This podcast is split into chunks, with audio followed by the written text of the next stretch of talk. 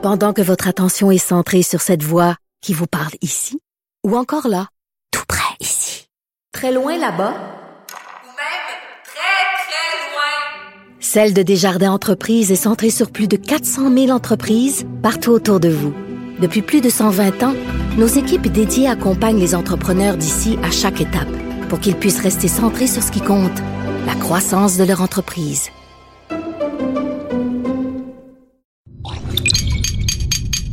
Cube Radio. Elles n'ont pas la langue dans leur poche. Elles disent ce qu'elles pensent sans détour. Une heure de remise en question et de réflexion. Geneviève Peterson. Vanessa Destinée. Les effrontés. Hey, bon matin, Vanessa Destinée. Bon matin, Geneviève Petersen. Grosse fin de semaine. Point d'interrogation. ben, de mon côté, ça a été assez tranquille. Menteuse. Menteuse, OK, c'est bon. Là, je me suis pété la face au party euh, de fermeture du Salon du Livre de Montréal qui était au cabaret Lion d'Or. Et m'a dire, Geneviève, je pensais pas que les auteurs étaient de même. Mais là, allô, c'est les pires. Et je m'inclus là-dedans. Moi, c'est la première année, en fait, que, que je vais pas euh, au Salon du Livre parce que j'étais à Québec pour euh, faire de la promo pour justement mon nouveau livre. Oui, c'est ça. T'as pas plugué encore, mais vas-y donc. Là, de quoi ça nous parle? C'est 13e Avenue et c'est une bande dessinée ou un roman graphique? C'est quoi le terme? C'est ça, je m'étais pas encore pluguée, j'étais un peu gênée, mais puisque tu m'ouvres la porte, Ben voilà. grand, ma chère Vanessa. En fait, euh, c'est une BD. euh, on- souvent, on dit roman graphique, mais on dirait que c'est comme un peu le nom snob. C'est pour- très prétentieux. C'est très Ouais. auteur, encore une fois. Ben, c'est juste parce que les gens ont peut-être un petit préjugé par rapport à la bande dessinée. Ah, d'accord. On pense, Euh, on pense que c'est lié beaucoup au monde de l'enfance Ben, en général. Au monde de l'enfance, aussi que c'est des sous-livres et tout ça. Euh, non, la BD, ça peut être en fait assez littéraire, assez intéressant. Et j'ai fait une BD, euh, en fait, qui s'appelle 13e Avenue. C'est la rue sur laquelle j'habite. Et euh, ça raconte l'histoire d'un petit garçon qui est déraciné de son Saguenay natal après un drame, un gros drame qu'il a vécu et qui déménage à Montréal euh, parce que sa mère euh, décide de venir conduire des autobus pour la STM. Fait que ça raconte un peu c'est quoi être un enfant dans les villes, c'est quoi grandir dans la ville. Euh, puis j'avais envie d'écrire un livre pour mes Oui. enfants, mais c'est comme un peu, ça s'adresse à tout le monde, un peu à la manière des Paul de Michel Rabagliati. Tout le monde connaît Paul, Paul à Québec, Paul à, Paul à la pêche. Ce sont des livres qui sont euh, pour tout le monde. Ah, sais. et qui s'offre bien, je crois, aussi Oh. à Noël. Ben oui, j'ai été là, j'ai été là. De la grosse plug. Bon, sale. ben, je te dois 20 Je suis même pas payée, elle m'a rien demandé. mais mais c'est ça. Donc moi, en fin de semaine, j'étais j'étais au salon du livre euh, de Montréal. J'ai signé. euh, puis c'est toujours Ah. une expérience euh, vraiment le fun de rencontrer les lecteurs. Donc moi aussi, grosse fin de semaine, mais je suis pas allée au party. Je suis allée à Québec. si vous me suivez sur Instagram. Mais t'es- t'as- tu t'es fait des amis à Québec. Je, me parle pas du maire la bombe, là. Non, je suis allée à l'aquarium de Québec et là c'est vraiment écoute, c'est le- la minute touristique. J'étais jamais allée euh, moi j'aime ça des fois faire du tourisme dans ma province dans puis c'est vraiment une, une- attraction, l'aquarium là. Personne va là. Honnêtement, c'est vraiment juste les touristes. Qui va à l'aquarium? Les Ben, groupes scolaires? Mais là, tu je peux te jurer que dimanche matin, tout, tout, tout le monde va là. là C'était Ah jump pack de monde. Ouais. Puis c'est vraiment, écoute, c'est c'est pas si cher que ça. Ça m'a coûté comme 40 dollars pour toute la famille. OK, puis t'as trois enfants, on le rappelle? Oui, avec les trois? peut-être plus 47. Oui, j'étais avec les trois. OK, wow, Euh, puis on a vu toutes sortes d'affaires, Vanessa. On a vu des raies. J'ai Oh, touché à des raies. Quel c'est type de ça. raies? C'est bizarre. C'est vraiment un peu bizarre du même. Mais Elle ouais. touche souvent à des raies. C'est ça. J'ai touché à des raies. C'est vraiment doux. Euh, puis on a vu toutes sortes de choses. Donc, allez-y avec vos enfants. Oui. Puis même tout seul. En attendant la réouverture du biodôme, qui c'est manque ça. vraiment beaucoup, beaucoup chèrement à mon cœur, je vais, ben, je me tournerai vers, vers Québec. Non, mais c'est. Ben non, c'est. hey, Van- Cinq heures de. Excusez-moi, j'ai grandi dans le centre de la ville de Montréal. OK, laissez-moi tranquille. Sérieusement, c'est Blâmer le, le cours de géographie du secondaire qui m'a pas bien C'est littéralement à 2h36 C'est 2h36 de char. Oui, OK, même notre réalisateur Fred Rioux nous regarde euh, avec euh, Ben, il, il est découragé. Ouais, Sors de Montréal un peu, Seigneur Jésus. Ben amène-moi la prochaine fois Geneviève, hein? How about that? Je suis pas sûre. Deux jours avec toi, Vanessa, je suis pas sûre. mais mais c'est ça. Donc, euh, l'aquarium, très méditatif, très le fun. Donc, c'était ça ma, ma fin de semaine, ma chère Vanessa. Wow, ça m'a comblé comme histoire. Je sais, on a fait beaucoup de small talk, c'était extraordinaire. Parlons maintenant. Euh, un peu? Ben oui, est-ce qu'il y a un truc qui te, qui te flabbergasté en fin de semaine? Ben en fait pendant la fin de semaine étant donné que j'étais très occupée à me remettre de de, De ma ta brosse du salon. voilà exactement. J'ai pas tant suivi l'actualité. Par contre ce matin euh, grosse histoire dans la presse. En fait on, ils ont obtenu là en vertu de la loi sur l'accès à l'information des données sur les enquêtes de la gendarmerie royale du Canada qui concernent la sextorsion. Donc c'est cette espèce de phénomène en ligne où euh, on va te soutirer de l'argent après avoir obtenu des vidéos, des Ça, photos explicites c'est ça, d'une personne. Évidemment, ça vise autant les adultes que les jeunes. Et on, on apprenait en fait que, que depuis 2012, il y a eu 1223 plaintes à la GRC. Et euh, le trois quarts, c'est ça qui m'a vraiment étonné. En fait, le trois quarts des plaignants sont des hommes. Donc, c'est les Ben, hommes. pourquoi ça t'étonne? C'est les hommes qui font plus de sexe en ligne puis sont plus enclins à envoyer des, des photos de leur zone, là, je pense. J'ai ouais. dit le mot zone. Le mot zone, c'était juste assez explicite. C'était juste parfait, en fait. Ça. Mais en fait, c'est parce que quand on pense euh, à la violence sexuelle, euh, au partage d'informations, de photos, souvent, ce qu'on entend quand on regarde les histoires dans l'actualité, c'est des jeunes filles, c'est des enfants, c'est des jeunes filles, surtout vulnérables sur le web, le web face à des Mais prédateurs. les hommes sont vulnérables. Mon Ben père oui. disait, mon père disait, et là, tenez-vous bien, piscette bandée. Quoi? Hein? Pas, de, pas, de, bar- pas de parenté, c'est-à-dire pas de jugement. Euh, quand- un homme qui est empreint de désir ne, ne pense plus avec sa tête parce que le sang descend en bas, Vanessa. Oh wow, c'est un cours de biologie dont j'aurais pu me passer ce ben matin, non, je pense pas. Je pense que c'est ça qui mène certains hommes à envoyer des photos d'eux puis à pas trop réfléchir. Tu sais, puis moi cet été, il y, a un- il y a un spam en ce moment qui circule sur internet puis on va terminer là-dessus parce que je vais présenter les sujets de l'émission ensuite. Mais j'ai reçu un courriel vraiment épeurant. Ça disait, c'est- c'est le titre du courriel, puis je pense que beaucoup d'auditeurs peut-être qui vont l'avoir reçu aussi. Le titre du courriel, euh, c'est il y a des mots de passe, des mots de passe que tu utilises sur internet. OK? Donc Mhm. si tu vas mettons sur Facebook ou te loguer avec Gmail ou Hotmail, ben tu rentres un mot de passe donc dans le C'est comme un coffre-fort de tes mots de passe que ben, tu dans le titre du courriel, tu sais, ça marque Hey you, puis là, ton mot de passe, fait que ça attire ton attention. Tu fais Hey, qui a mon mot de passe? Gmail, mettons. Là, tu capotes. Là, tu ouvres ça, puis c'est marqué euh, Salut, euh, euh, écoute, euh, je vais passer, je vais pas passer par quatre chemins. Moi, je suis un pirate informatique. Je suis rentré dans ton ordi et je t'ai filmé euh, pendant que tu regardais de la porn, pendant Ben que. ouais, tu sais, puis là, il dit si tu me vires pas, je sais pas moi, X montant, là, genre 200 euros euh, d'ici 24 heures, ben je vais prendre ces vidéos-là puis je vais les envoyer à tous tes contacts parce que j'ai tous tes contacts, parce que je suis euh, dans ton ordi, tu sais. Puis là, la rationalité embarque pas tout. Tu fais comme, est-ce que j'ai regardé de la porn? Oui. Est-ce qu'il y, a- est-ce qu'il y a une caméra sur mon cell ou sur mon, mon ordi? Oui. Oui. Est-ce que j'ai mis un tape devant en regardant de la porn? Non. Est-ce que, je- le FBI te regarde, hein, Geneviève? Exactement. Oui. Est-ce que j'ai envie que tout l'univers entier me, me regarde regarder de la porn? Non. fait que là, c'est un peu paniquant, tu sais, mais, mais sachez si vous avez reçu ce type de courriel-là que c'est pas vrai. C'est comme le prince africain qui veut te léguer toute sa fortune. Exact. Ce n'est pas vrai. Il faut juste comme l'ignorer et ou l'en- et ou l'envoyer euh, à la police. Donc euh, c'est ça que parce que de, euh, Dominique Le- Carpin a, a couvert ça puis il disait justement qu'on pouvait l'envoyer. Voilà, fin de l'aparté. C'était très intéressant. Ben, n'ayez pas Je- Je peur. veux juste euh, dire d'ailleurs, euh, j- dans ma, pendant ma fin de semaine, j'ai j'ai reçu une photo privée d'une fille qui s'appelle Donna Price. C'est une espèce de courriel avec une adresse très très douteuse qui m'invite à ouvrir Hmm. Faut le pas courriel. devenir ami avec- non, avec Donna. Ne tombez pas dans le piège du hameçonnage non plus. Exactement. Aujourd'hui, deux sujets euh, aux effrontés. Le premier, la situation du français hors Québec. Depuis quelques jours, euh, bon, euh, on a beaucoup parlé, en fait, de la décision du ministre ontarien Doug Ford d'abandonner le projet d'université francophone puis de dissoudre le commissariat au service français de la province. On va recevoir deux franco-ontariens parce qu'on les entend peu. C'est les a gens beaucoup de la franco-ontarie. ben, il y a beaucoup de chroniqueurs québécois euh, qui chroniquent là-dessus, mais on va recevoir Brigitte Noël et Philippe Orphalie qui travaillent tous les deux chez nous et qui sont franco-ontariens, puis ils vont venir nous donner un peu euh, leur version des faits euh, dans quelques minutes. Et on aura en deuxième partie d'émission, euh, on va parler de la pornographie féministe. Oh. OK? Là, il est pas peur. Sauvez-vous pas en courant, là. Puis c'est des gars qui nous écoutent. c'est de la porno où on castre les gars, c'est bien ça? Non, mais Ah. c'est ça que j'allais dire. C'est des gars qui nous écoutent. Là, sachez que c'est de la porno que vous pouvez regarder sans vous sentir coupable. Fait que, hey, Hein? excusez, là, mais c'est quand même une révolution, on s'entend? Lâchez pas, là. restez avec nous. C'est ça. Puis il va, on va parler avec Anne-Marie Lozic. Puis là, je suis vraiment La seule, Ben- l'unique. Oh my God. Oui, on l'aura avec nous plus tard dans l'émission. Puis je suis contente qu'elle ait accepté notre invitation parce que Anne-Marie Lozic, c'est un personnage qui est assez controversé. Mais moi, je l'aime beaucoup, Anne-Marie qu'on l'aime Lozic. tous. C'est comme la, c'est une femme d'affaires exceptionnelle. Oui, mais c'est une femme d'affaires. Oui, ça, c'est la- une chose. Mais la raison pour laquelle moi, je l'aime, c'est qu'elle n'a pas peur d'être elle-même, malgré les critiques, et d'aborder. ouais. Oui, et d'aborder les sujets tabous et de parler de ses chirurgies esthétiques. Et, tu sais, elle est là, elle est ce qu'elle est et je l'adore. Je Oui. l'adore tout simplement et je, je suis très, très contente qu'elle soit avec nous plus tard. Et là, commençons tout de suite. Euh, Brigitte et Philippe viennent d'entrer en studio. Bonjour, guys. Bonjour. Allô. On fera pas l'entrevue en bilingue. Ah, bon, on pourrait. Vanessa, euh, rappelle à nos auditeurs qui ont peut-être pas suivi euh, le, le scandale franco-ontarien. Qu'est-ce qui se passe exactement? Ben, tu le disais un peu en intro. Alors, c'est ça, c'est le gouvernement de Doug Ford qui met fait au projet de création de l'Université de l'Ontario en français. Euh, une décision qui est motivée, en fait, par euh, la volonté de sauver de l'argent. Parce qu'apparemment, ça coûte cher, les droits fondamentaux des franco-ontariens. Philippe est déjà en train de faire des faces.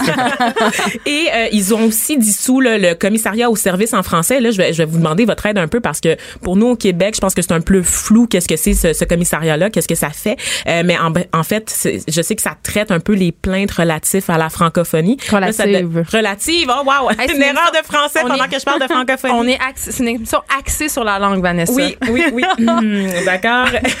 Mais vous nous parle comme le vrai monde. Exactement. Ok, c'était un peu, non, c'était pas condescendant, hein, peut-être un peu. OK, alors, le traitement des plaintes deviendra désormais une responsabilité de l'ombudsman de la province. Donc, ça se noie dans une marée de services, évidemment. Et euh, pour vous rappeler un petit peu en contexte, il y a 549 000 francophones en Ontario. Euh, donc, c'est plus que le nombre d'Italiens, c'est plus que le nombre de Chinois également dans la province. Donc, euh, des petites statistiques là, pour vous mettre au parfum.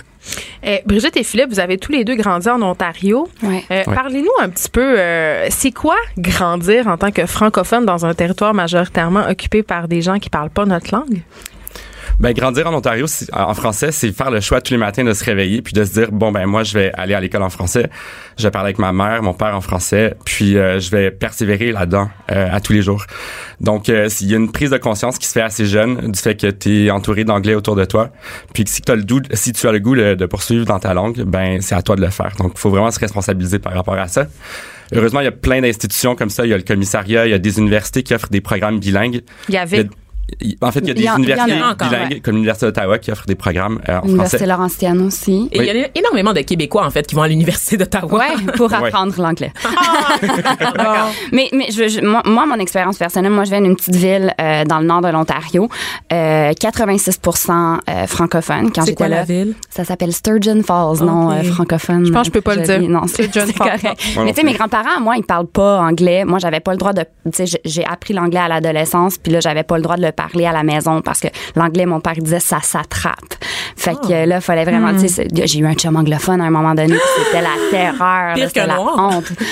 Oh. Mais mon père était vraiment pas content là, parce que tu sais, fallait se battre. Puis mon père, moi, c'est quelqu'un qui était un ardent francophone. Lui, il a grandi à Windsor, dans le sud de l'Ontario, puis il se faisait battre parce qu'il était un fucking French. J'ai-tu le droit de dire ça? Je T'as m'excuse. tous les droits. OK. Euh, fait que lui, il a vraiment, il est devenu un ardent défenseur de la langue française. Il avait instauré une espèce de, il était conseiller municipal dans ma petite ville. Ah. Puis on avait une espèce de loi où est-ce qu'il fallait que tous les noms des entreprises soient en français d'abord, comme Comme ici, au Québec. oui, alors juste de loi sans-. Exactement. Puis euh, lui, il est un des membres fondateurs aussi du Collège Boréal, qui est un collège euh, francophone qui existe partout à travers l'Ontario. Fait que nous, la fierté d'être francophone, c'était comme quelque chose de quotidien, puis c'était vraiment fort. Alors, tu sais, moi, j'ai fait mes études secondaires en français, j'ai étudié en français à l'Université d'Ottawa, en Ontario. Fait que euh, c'est quelque chose de très important. Je pense que les Franco-Ontariens sont super fiers, puis c'est pas, comme le croient les gens, des gens qui ont appris le français en immersion. là. C'est vraiment des gens qui tiennent, euh, qui, qui, qui, qui sont très fiers de leur culture.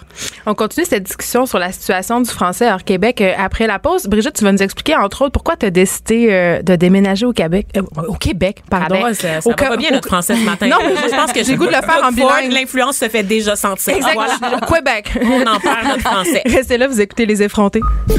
Un regard féminin sur l'actualité. Des opinions différentes.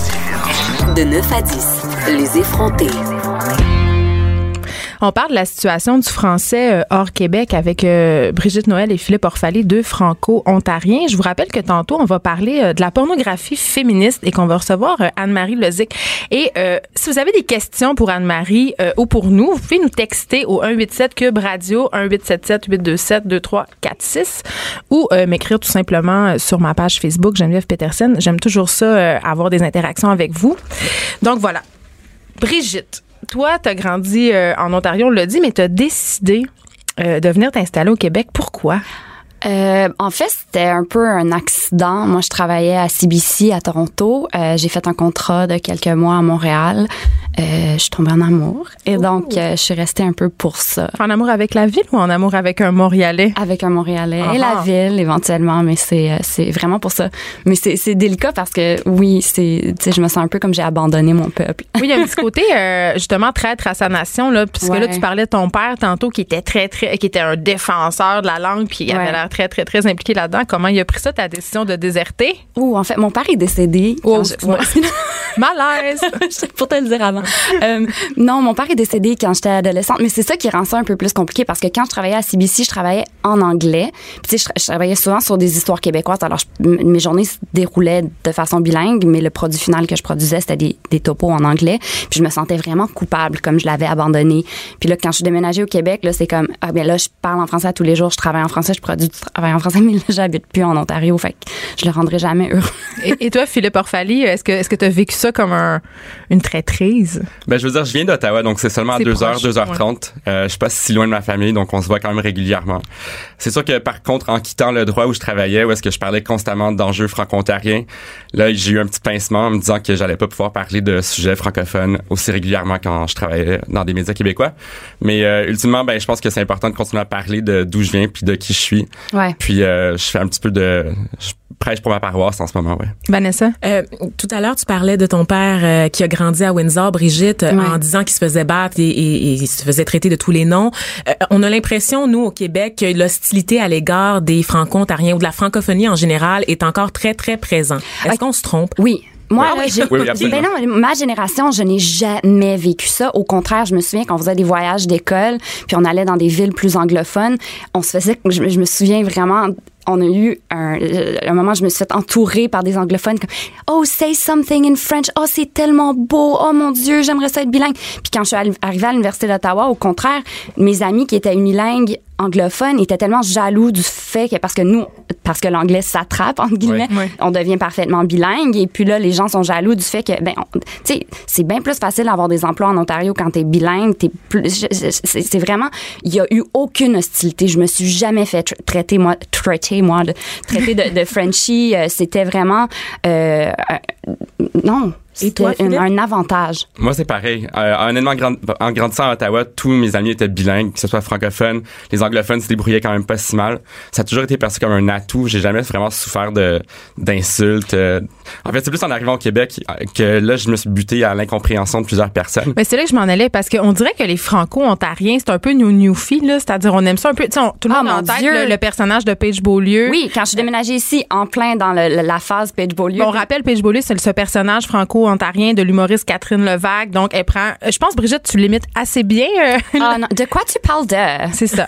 non mais Oh my God, guys. oh my god mais mais c'est ça. Donc, on, on se plaît un peu à, à rire de vous, Mais non? moi, je suis déménagée au Québec en plein dans la période Page Beaulieu. Oh non. Puis, tu sais, les gens, à chaque fois que je sortais. Puis j'avais un accent qui était un peu plus ontarien dans le temps. Là, je me suis assimilée, mais... euh, et puis on riait de mon accent. Et... à ce moment-là, il y a eu, j'oublie c'est quoi, là, mais il y a une humoriste française qui s'est moquée de l'accent québécois. Est-ce que vous vous souvenez? Je me suis très vague. Marie-France Solange. Bazot. C'est Solange. Non, c'est-tu Solange Oui, oui, c'est- euh, oui, non. Il y avait eu comme une chicane avec Marie-France Bazot. C'est Tout le monde c'est était bien fâché. Puis là, je moi, suis pas sûre, je suis pas Oui, oui. sûre. C'est Solange, je te parle. Elle avait, en fait, c'est une Québécoise déménagée en, en France qui avait fait un, un topo sur l'accent québécois, puis ça avait pas nécessairement plu aux Québécois. On va vérifier, mais je, Je crois que c'est. En tout cas, euh, Bref, les gens étaient vraiment insultés, puis j'étais comme, OK, mais moi, vous avez le droit de rire de mon accent, mais vous... puis- Bienvenue puis- dans ma ville natale. Ouais, de c'est un peu ça. Mais c'était au pas celle-là, par contre. Euh, Ça, c'était une vidéo qui avait été très Oui, ça, populaire c'est des deux tard. côtés de l'Atlantique qui célébrait le fait français. Là, Ouais, non, en moi, c'était une humoriste qui avait fait un show C'était sur Sophia scène. Aram, Ah, donc, qui avait fait ah. un show sur scène et qui riait vraiment de l'accent québécois, mais de manière tellement condescendante. Mais On était à des lieux de ce que faisait Solange Oui, mais Solange, ça avait pas si bien passé non plus. euh, Mais. Catherine Levac, elle est quand même franco-ontarienne. Alors je catch que c'est différent, mais n'empêche que, les gens se moquaient souvent de mon accent. C'est clair, Ben, c'est clair. Mais c'est drôle parce que Doug Vaughn disait justement, tu OK, il y a 600 000 euh, franco-ontariens en Ontario, mais il y a aussi euh, X-Chinois, X-Arabes. C'est comme si, euh, justement, tu sais, ils disaient, ah, ils prenaient pas en compte que les francophones, c'était on était un pays bilingue et un que. formateur, oui, ben, l'Est du pays. ils disaient, est-ce qu'on va faire une université chinoise parce qu'il y a une diaspora chinoise nombreuse en Ontario? Comment ça, comment vous réagissez à ce type de propos-là? euh? Ben, je pense que M. Ford tient pas compte de plusieurs aspects en, en comparant les francophones aux Chinois ou bien aux Italiens. Les francophones, c'est un des peuples fondateurs de la province et du pays. Voilà. Nos droits sont garantis par la Charte canadienne des droits et libertés. On a droit à l'accès à l'éducation dans notre langue. Euh, on a également euh, des protections provinciales. Il y a la loi sur les services en français qui assure euh, différents services. D'ailleurs, euh, M. Ford, euh, avec l'élimination du commissariat, va devoir modifier la loi. Donc, il y a quand même des protections assez importantes euh, qui, qui sont considérées comme quasi constitutionnelles. Les tribunaux ont dit que finalement cette loi-là, elle se superpose à toutes les autres lois. Euh, elle a une importance supérieure à d'autres lois au, au- au niveau provincial. Et Philippe, j'avais envie de t'entendre parce que tu es journaliste économique. Il y a un angle économique à tout ça. Il faut pas l'oublier et c'est assez important. Oui, ben tout à fait. Donc, euh, Monsieur Ford blâme, euh, en fait, dit que toutes ces décisions-là se font à cause euh, du euh, déficit budgétaire de la province, qui s'élève actuellement à 15 milliards. Eh bien, euh, donc il y, a eu- il y a eu dif- différentes décisions là, du, du gouvernement Ford à ce sujet-là. Donc, premièrement, il a aboli le ministère des Affaires francophones en juin dernier. Ça, ça s'est traduit par des économies de zéro dollar pour la province sur un déficit de 15 milliards. Ensuite, euh, donc c'est pas tout. Avec l'abolition du commissariat au service en français, on estime qu'il va économiser environ 300 000 dollars sur 15 milliards. euh, par année. Et finalement, le projet d'université franco-ontarienne, ben là, on parle d'environ 11 millions de dollars euh, en coût de fonctionnement, en frais de fonctionnement pour les sept premières années. Donc, 11 millions de dollars sur 15 milliards de déficit. Et Bravo, Doug Ford. oui, c'est un peu. euh, J'ai goût de faire un long silence. mais la bière est une pièce. Oui. Non, mais oui, on fait oui, même pas. pas Ouais, bucket beer. Ouais, ça n'a pas marché, ça non plus. Est-ce que, est-ce que dans votre travail, parce que vous êtes tous les deux journalistes, ça vous nuit ou ça vous aide d'être, euh, d'être franco-ontarien ou d'être, d'être dans les deux langues? Moi, ça m'aide tellement, ça m'aide à tous les jours, euh, que c'est, ce soit de lire des rapports en anglais euh, qui sont volumineux. euh, souvent, on me pose des questions. euh, j'ai des collègues qui ont des, des précisions à, à demander pour un terme ou un autre. Euh, puis à l'inverse, ben, ça me permet de faire des entrevues autant en français qu'en anglais. Donc, Ouais. Honnêtement, ça a toujours été un atout pour moi d'avoir ces deux langues-là. Puis euh, non seulement les deux langues, mais aussi les deux cultures, de permettre de comprendre un peu c'est quoi l'ADN du euh, de l'ontarien typique puis l'ADN du québécois typique. Et moi, je dirais que c'est la même chose quand je travaillais en anglais. C'était un atout incroyable. Je faisais toutes les entrevues avec des Québécois et puis j'étais toujours comme je voyageais beaucoup parce que je parlais français. Ça m'a vraiment aidé dans ma carrière. Et moi-même, j'ai une anecdote euh, par rapport à la francophonie dans le reste du pays. J'ai travaillé pendant trois mois dans l'Ouest canadien euh, à, à l'automne dernier, donc pas cette année, l'autre d'avant. Et j'ai été surprise. J'étais à Regina et ensuite à Edmonton, en Alberta, Regina en Saskatchewan, donc je le précise. Et euh, j'ai été fascinée de voir que beaucoup d'anglophones envoient leurs enfants à l'école en français. Oui, il y a Parce- une mode, il y a une espèce, Oui. de, une espèce francophilie. C'est chic, en fait, pour des C'est très de chic et ça français. remplace même l'école privée aux yeux de bien des parents parce que souvent les programmes en français sont plus forts, sont enrichis. Justement, on apprend les deux- langues, mais on va même apprendre une troisième langue aussi et ça devient un attrait pour ces familles-là. Donc, plus valorisé que l'école privée dans les provinces de l'Ouest, les écoles francophones. C'est assez incroyable et, et ça casse quand même beaucoup le mythe de penser qu'il n'y a pas de place pour la culture francophone dans des provinces largement do- dominées par l'anglais. Mais justement, c'est un mythe. Puis comme on le disait tantôt, nous, ce qu'on a comme notre génération, ça a vraiment été une jalousie des unilingues anglophones de vouloir apprendre le français. Puis oui, moi, j'avais beaucoup d'amis anglophones que leurs parents les envoyaient à l'école en français, qui voulaient faire leurs études en français, justement pour développer ce bilinguisme. Ces gens-là parlent encore en français aujourd'hui. Ils continuent l'utiliser dans leur job. Alors, je pense que quand je suis arrivée ici, j'ai été surprise de constater que beaucoup de Québécois croient que les anglophones les méprisent parce que c'était vraiment pas du tout mon expérience. Ben, il faut le dire, il y a quand même dans certains cercles, peut-être un peu plus conservateurs de la francophobie. Les amis de Doug Ford. Mais c'est vraiment l'exception et non la règle. Et je pense que c'est ça qu'il faut retenir, c'est une exception. Écoute, euh, Philippe, je vais te laisser le, le mot de la fin sur Twitter. Tu as tweeté le 15 novembre euh, l'abolition euh, par Doug Ford euh, et l'avortement du projet d'université franco-ontarienne constitue la pire attaque envers les francophones depuis l'interdiction de l'enseignement du français en, en 1913. Ni plus ni moins. Je pense que ça conclut bien euh, cette discussion-là. J'aurais envie de dire en français, s'il vous plaît. S'il vous plaît. on s'arrête un petit peu, restez là. Après, on revient avec la porn féministe Anne-Marie Lozic. Ça va être euh, épicé. Merci beaucoup à tous les deux. Merci. Hi, you've reached Doug Ford's line. Please leave your name and number, and I'll get right back to you. Thanks a lot, and have a great day. Pour nous rejoindre en studio, Studio à commercial cube.radio. Appelez ou textez 187 Cube Radio. 1877 827 2346. Les effrontés. On parle de pornographie, Vanessa, destinée et de pornographie euh, féministe en particulier. Et là, sauvez-vous pas en courant, OK? Pornographie féministe, là, ça veut pas dire euh, deux, deux petites personnes dans un pré qui lire, là. C'est pas ça pantoute. euh, écoute, j'ai envie de commencer en disant, euh, l'année passée, je signais une chronique dans le Journal de Montréal qui s'appelait J'aime la porn, OK? OK. Euh, dans laquelle je confessais, puis confesser, je l'utilise pas par hasard, là, que, que je consommais puis je regardais la porn quand même assez souvent.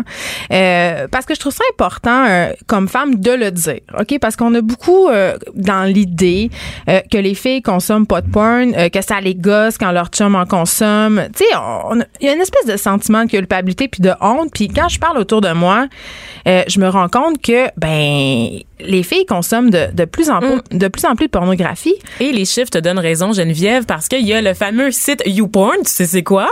Ben mais ça. qui euh, bon c'est ça qui, qui rend disponible du contenu pornographique en ligne qui a révélé là l'année dernière euh, la compilation de ces données sur 10 ans donc euh, des habitudes des consommateurs sur 10 ans et on se rend compte en fait que la porno est une réalité quotidienne pour environ 18% des femmes et plus d'une fois par jour pour 9% d'entre elles. Moi, je, je suis dans le 18 je pense. Je pense que tu es dans le 9%. Non, non. Je t'ai vu là sur ton téléphone tout à l'heure pendant la pause. Ah oui, j'ai mes, j'ai mes, mes clips préférés. voilà.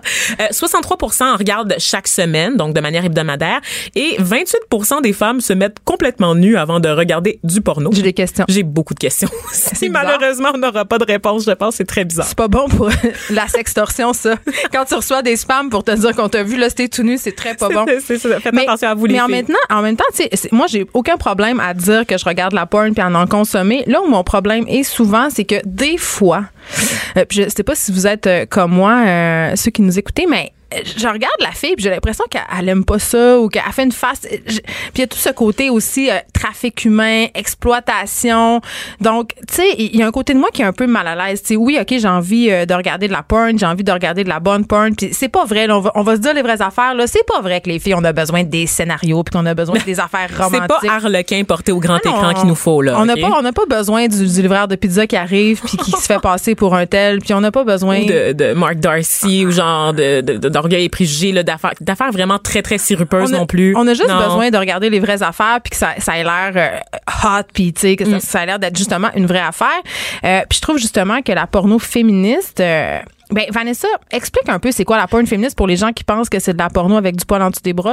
puis des pancartes de manifestation puis des ça. féminin. Non, euh, ben c'est ça. En fait, tu le disais tout à l'heure, quand on regarde du côté de l'offre, même du côté de la porn lesbienne qui met en vedette des femmes, on se rend compte que tout est conçu vraiment pour le regard des hommes, pour leur Ah, c'est plaisir. pas comme ça que ça baisse des lesbiennes, ils Eh font pas là toujours là. le ciseau en Si étant tu savais. cochonne. OK. Si tu savais. La perspective est toujours celle de l'homme. On met l'accent sur la performance de l'homme et l'orgasme aussi mis de l'avant, c'est toujours celui L'orgasme masculin. l'orgasme masculin. Donc cette espèce, c'est devant cette espèce de, de négation, si on peut dire, là, du désir féminin ou du plaisir féminin qu'est née la porn féministe. Et contrairement à ce qu'on pourrait croire, c'est pas nouveau. Là, ça date des années 80. C'est un sous-genre du porno qui date des années 80. C'est juste que c'était très évidemment marginal à l'époque parce que ben c'était pas super bien vu pour les femmes de consommer des produits ou du contenu. Je pense pas que c'est encore super bien vu. Ben Vanessa, honnêtement, je pense que tu as raison Ben, parce, que, quand j'ai écrit ma chronique, j'ai eu beaucoup, beaucoup de courriels euh, vraiment inappropriés de la part de gars qui pensaient que j'étais une grosse cochonne. Ah ouais, euh, puis hein. qui m'envoyaient des propositions indécentes. Euh, et sûrement de d'autres femmes Ne aussi là, ça, qui jugent là-dessus, là, qui sont un peu un peu coincées, on va se le dire. Ben, c'est ça. J'ai eu aussi euh, beaucoup de courriels de filles qui disaient euh,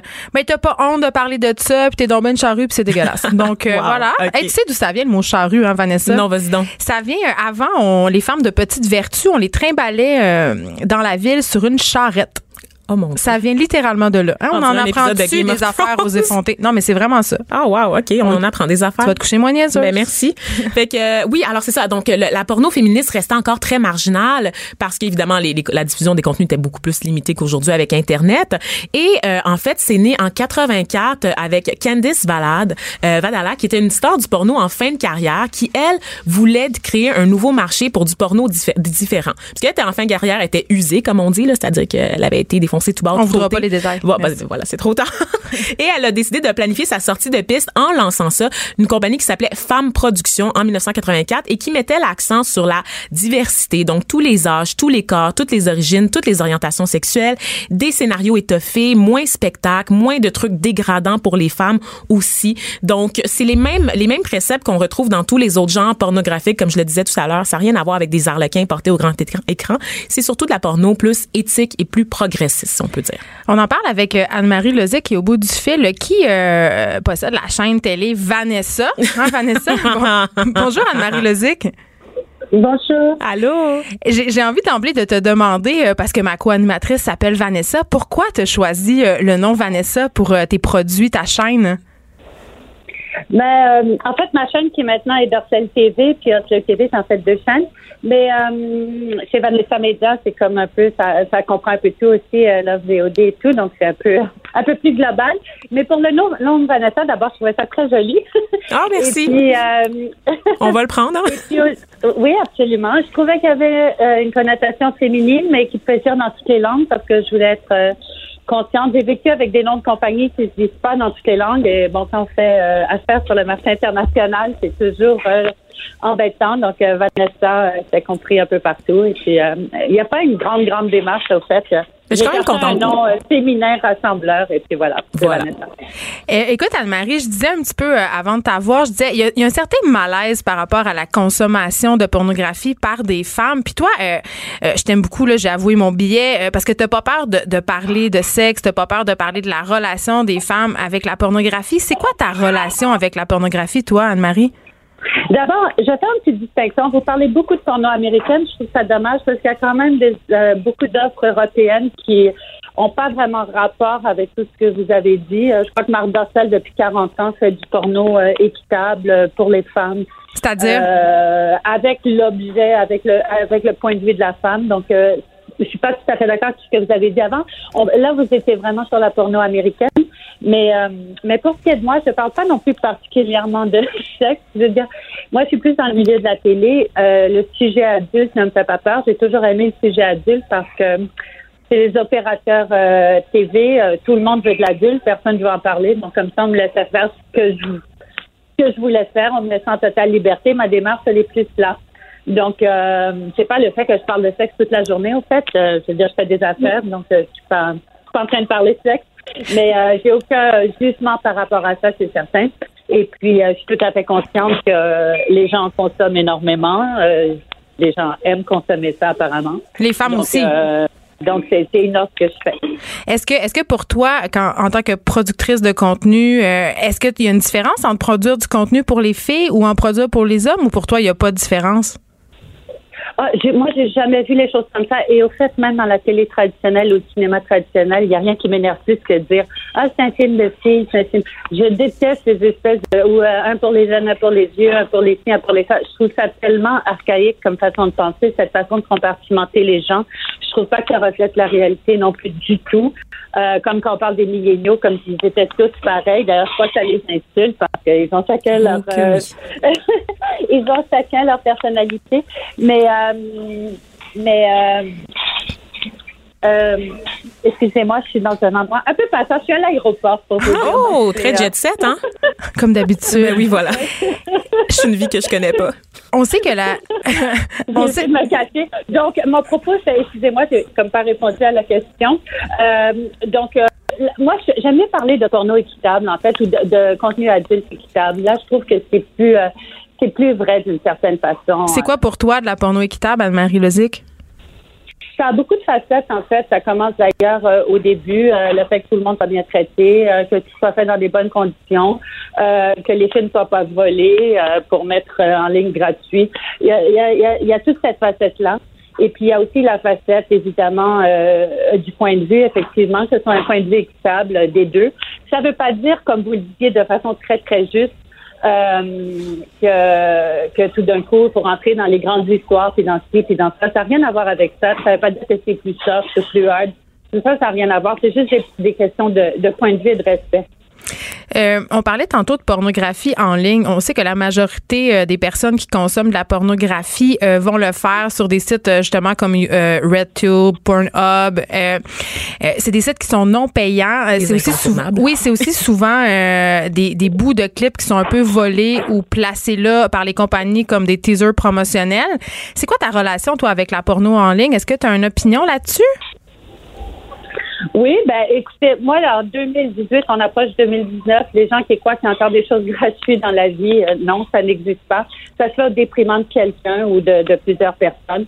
Je veux dire, je sais pas pourquoi on, on, on fait notre loyer, on fait notre nourriture, on paie tout. Je sais pas pourquoi euh, le contenu adulte, tout d'un coup, euh, oh, tellement cool d'avoir gratuit. C'est pas cool du tout. Il y a de l'exploitation derrière ça. Et puis, on peut parler de tout, même pas juste du côté, du côté sexe. Euh, en travaillant avec les opérateurs TV, je fais des redevances de musique, etc. De tout, tout le monde est payé. Euh, je trouve ça assez inconcevable qu'il y ait encore des gens qui revendiquent ça. Et euh, parce que ceux qui sont coupables aussi euh, dans tout ça, c'est ceux qui consomment gratuitement. Hum.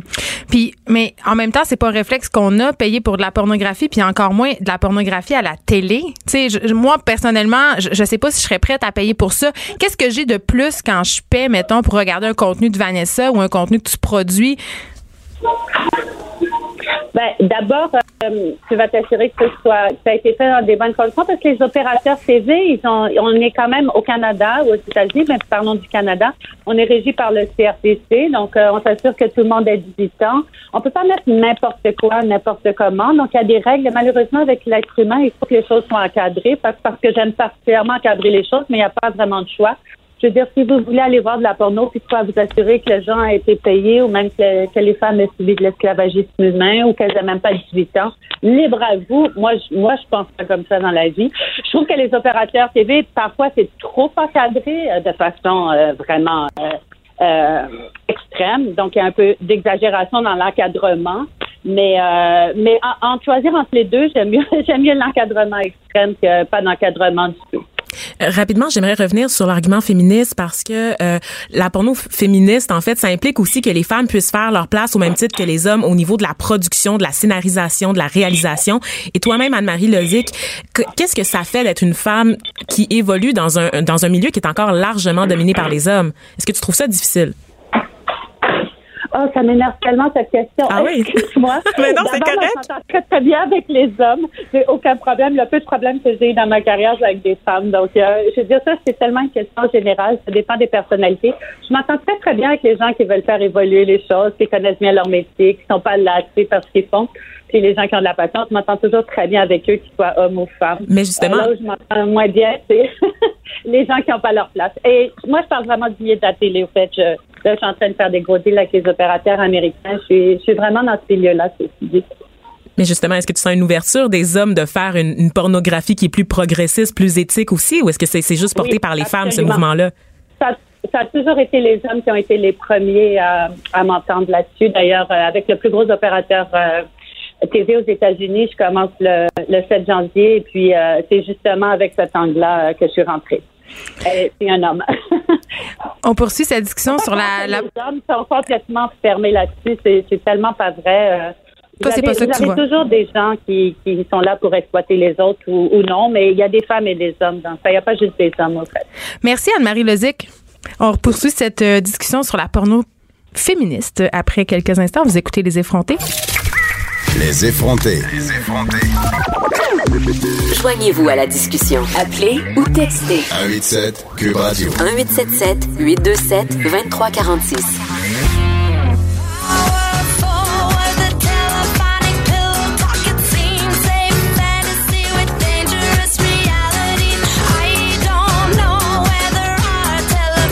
Yeah! On aime la porn, nos effrontés. Sexual.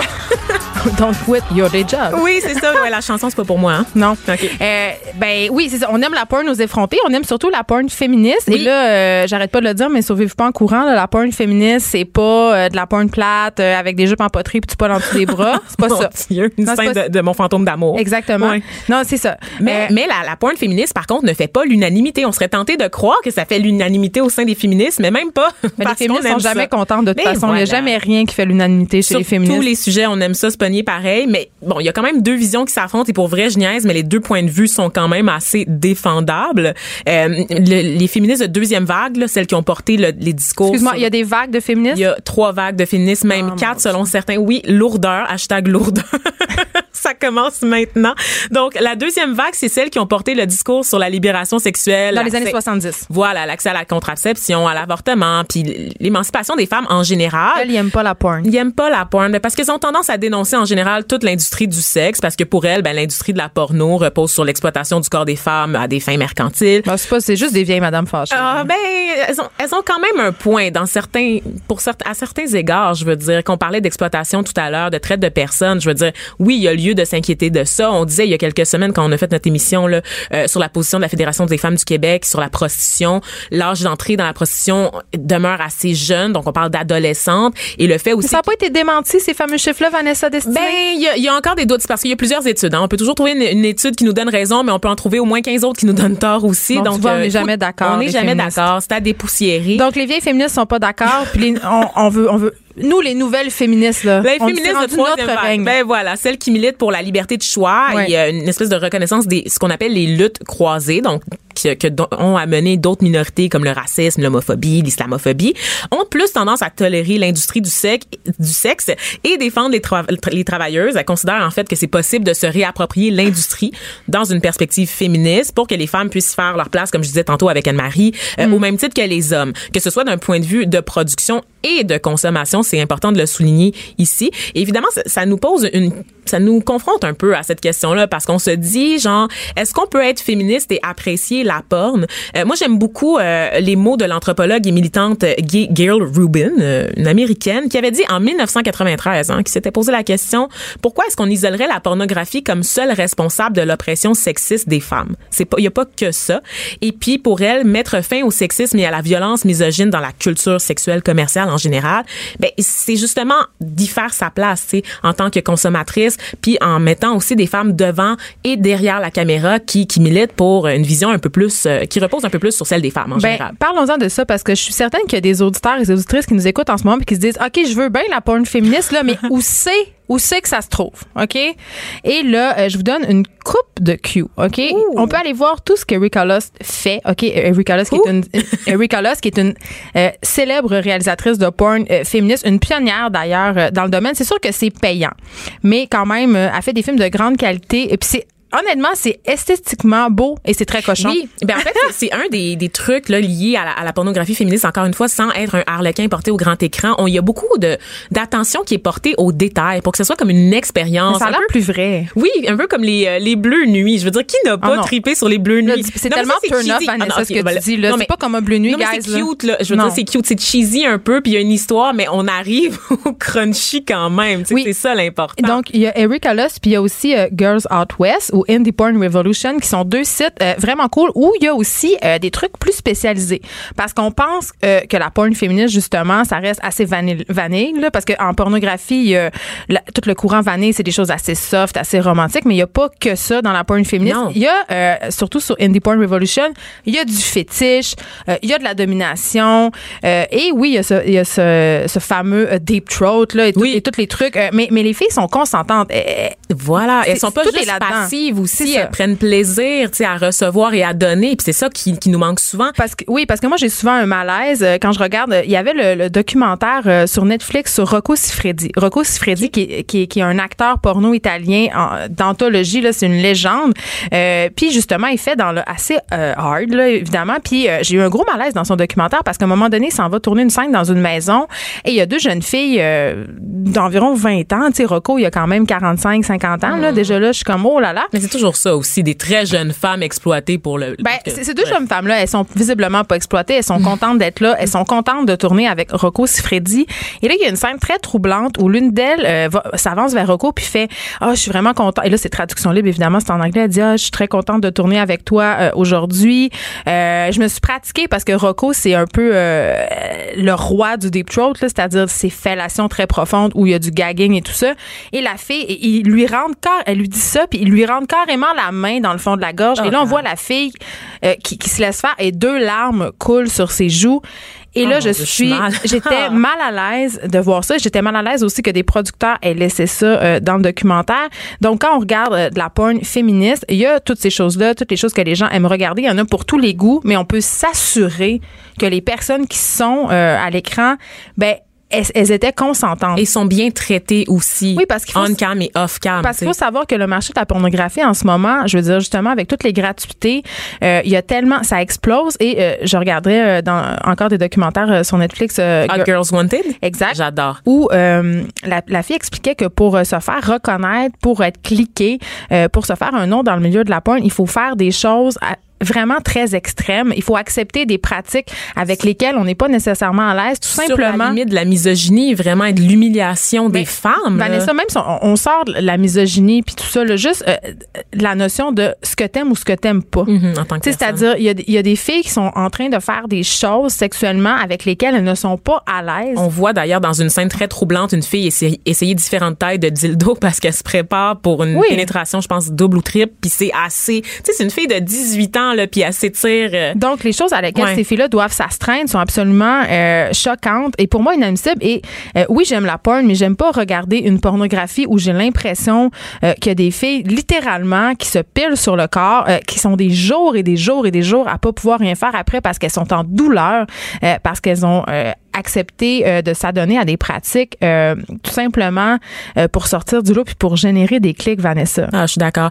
Puis en plus, je, veux juste rappeler qu'au niveau des habitudes de consommation, c'est pas vrai que les femmes aiment juste le sexe vanille. Je parlais tantôt là, euh, des données de YouPorn compilées. On se rend compte que les femmes, Qu'est-ce qu'on aime? Qu'est-ce qu'on aime? les femmes aiment ça, les tripes à trois. Les, les femmes aiment ça. Les le- scènes de lesbiennes. Les scènes de lesbiennes beaucoup. Euh, les femmes aiment aussi le- la, la porn un peu plus hard là, tu sais, où est-ce que genre le sadomasochisme entre autres est très très très populaire chez les femmes. Ce qu'on aime pas, c'est la violence gratuite, je pense. Tu sais, Hmm. je pense que ce qu'on aime pas, c'est le manque de respect. Mais au-delà de ça, les besoins des femmes en matière de sexe sont les mêmes que ceux Oui, des parce hommes. qu'on a grandi en croire. regardant euh, Oui. la pornographie. Et, et dans le papier que je signais, euh, J'aime la porn l'année passée dans le Journal de Montréal, je disais, je me demande jusqu'à quel point, justement, euh, cette consommation de pornographie-là, parce que, euh, on- justement, on a, on a grandi en consommant ça, teinte notre fantasmatique. Tu sais, est-ce que euh, si j'ai des fantasmes un peu plus... Marginaux, mettons, ouais, marginaux, est-ce que c'est parce ça. que est-ce que c'est parce que j'ai regardé de la pornographie puis j'ai internalisé le fait que c'était excitant? Je pense qu'il y a un peu de conditionnement quand même qui est lié à ça, qui veut, veut pas, qui fait en sorte qu'on est influencé par la culture dominante, peu importe le sujet. Et la pornographie, ça fait pas exception. Là. Je pense qu'on peut s'entendre là-dessus quand même. Là.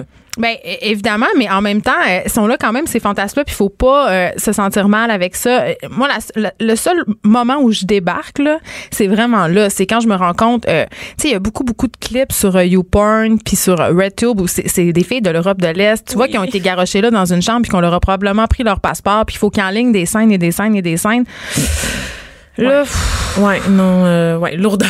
Non, mais lourdeur, c'est- chapitre 2. Non, mais c'est juste pas bien. Tu sais, je, je, je me sens pas bien. de C'est pour ça que, tu sais, Anne-Marie, elle a, elle a utilisé un mot tantôt euh, que j'aimais beaucoup qui s'appelait la pornographie équitable. Je pense qu'on a une responsabilité parce que si nous, euh, on arrête d'en regarder euh, de la porn qui exploite les femmes, si on prend la décision de, de porter une attention particulière justement au type de pornographie euh, qu'on consomme, ben... Oui, parce que l'industrie va pas disparaître, là, on, on le sait. Non. Mais elle peut changer. Et je pense effectivement que comme consommateur, on peut encourager des alternatives pour favoriser une porn qui est cochonne, qui est pas plate, mais qui est quand même progressiste, si on peut dire ça comme ça. Et, et j'ajouterais aussi universelle parce que en- environ 50% des gens écoutent la porn ensemble en couple en fait. Donc on veut que ça soit autant apprécié pour les que par les femmes que par les hommes. Et je pense que c'est possible. tu sais. Donc, ne vous sentez pas mal de regarder de la porn, mais juste faites attention à quel type de pornographie vous regardez et on peut s'assurer que ça soit produit dans des conditions qui sont éthiques. Et là, parlant euh, d'éthique, Vanessa, demain à l'émission, euh, c'est vraiment nice parce qu'on on va aborder le sujet de la mode éthique. Ah.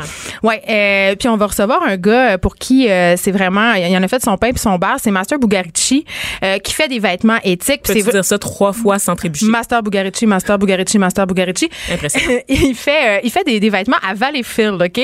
Mais c'est vraiment un personnage, je suis vraiment contente qu'il joigne à nous et on a aussi le personnage controversé Olivier Primo. Oh, qui- mon Dieu. Oui, qui signe sa biographie. Mon père est riche, euh, je l'ai parce que mon père est riche, pardon, je l'ai lu, j'ai vraiment adoré ce livre-là et je l'attendais là avec une brique puis un fanal Olivier Primo puis son livre là.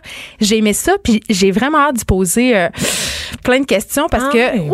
c'est un gars euh, c'est un gars qui est pas mal plus plus haute qu'on pense. Ah ouais, OK. Il faut être là demain pour nous écouter aux effrontés. Il y a Richard Martineau qui suit dans quelques instants. Merci de nous avoir écoutés. Au revoir.